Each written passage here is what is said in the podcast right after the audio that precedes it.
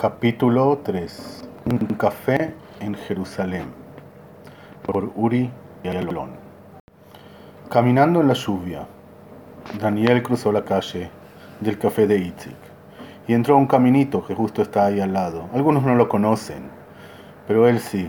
Él sabe que ir en ese caminito se abre una calle y esa calle llega a un parque y ese parque llega a la calle de Emek Refaim.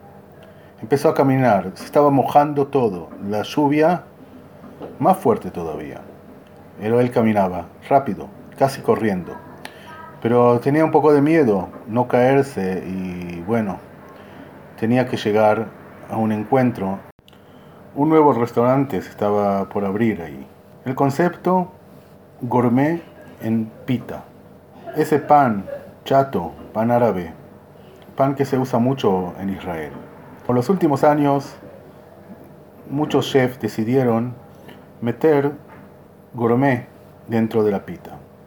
Emer Refaim es una calle muy conocida en Jerusalén, con muchos restaurantes, bares y otras tiendas.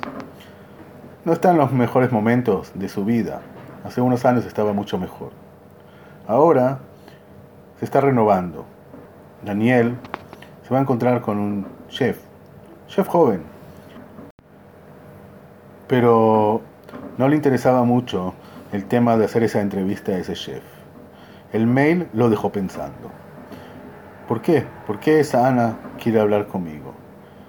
Pero tengo que trabajar. No tengo otra. Entonces voy a hacer esa entrevista. Se estaba acercando a Mecrefaim. Sí, en ese parque corren muchas personas, pero hoy por la lluvia nadie estaba corriendo. Estaba bastante vacío y en Jerusalén cuando llueve, que es nada más en invierno, hacía bastante frío.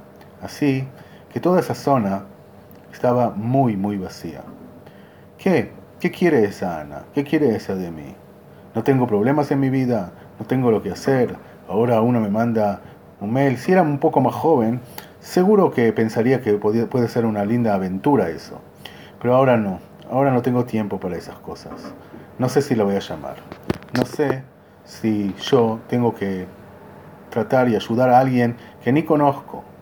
Ella dice que me conoció en una cena hace mucho tiempo. Estoy tratando de recordarme quién es ella. También la busqué en Facebook a ver quién es. Pero no, no sé, no me da ganas. Levantó los ojos, levantó los ojos de mirar el césped del, del parque, justo cuando lo estaba cruzando y frente a él una amiga, Tal. Hola, ¿cómo estás? Le preguntó Tal. Eh, yo estoy bien, nada nuevo. ¿Y tú?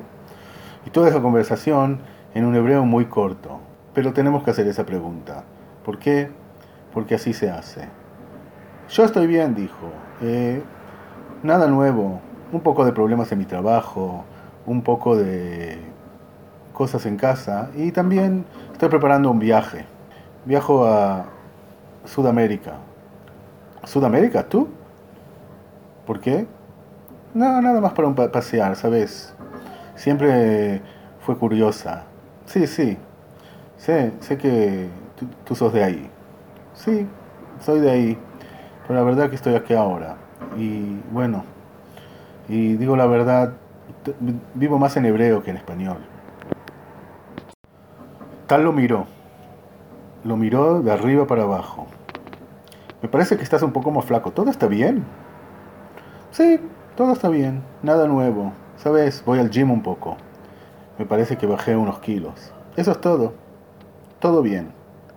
Lo miró de abajo para arriba. Está flaco. No me cuentas cuentos. Está flaquito. Bueno, chao. Nos veremos eh, alguna vez para tomar un café, ¿sí? Sí, le dijo Daniel y siguió caminando.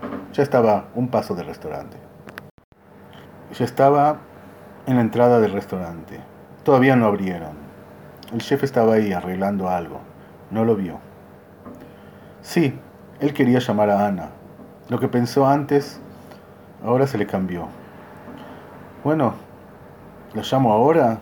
¿Qué hago? ¿Entro? Tengo unos 20 minutos hasta que hacemos esa entrevista. Pensó. Y bueno, ¿qué puede pasar? La llamaré. En su móvil una linda foto del mar, como decir, en Jerusalén no tengo mar, entonces por lo menos en mi móvil. Abrió el móvil y la llamó. Hola. Hola, Ana. Sí, es Ana. ¿Daniel? Escucharon el capítulo número 3 de Un café en Jerusalén por Uri Ayalon. Los invito a escuchar mañana el capítulo número 4.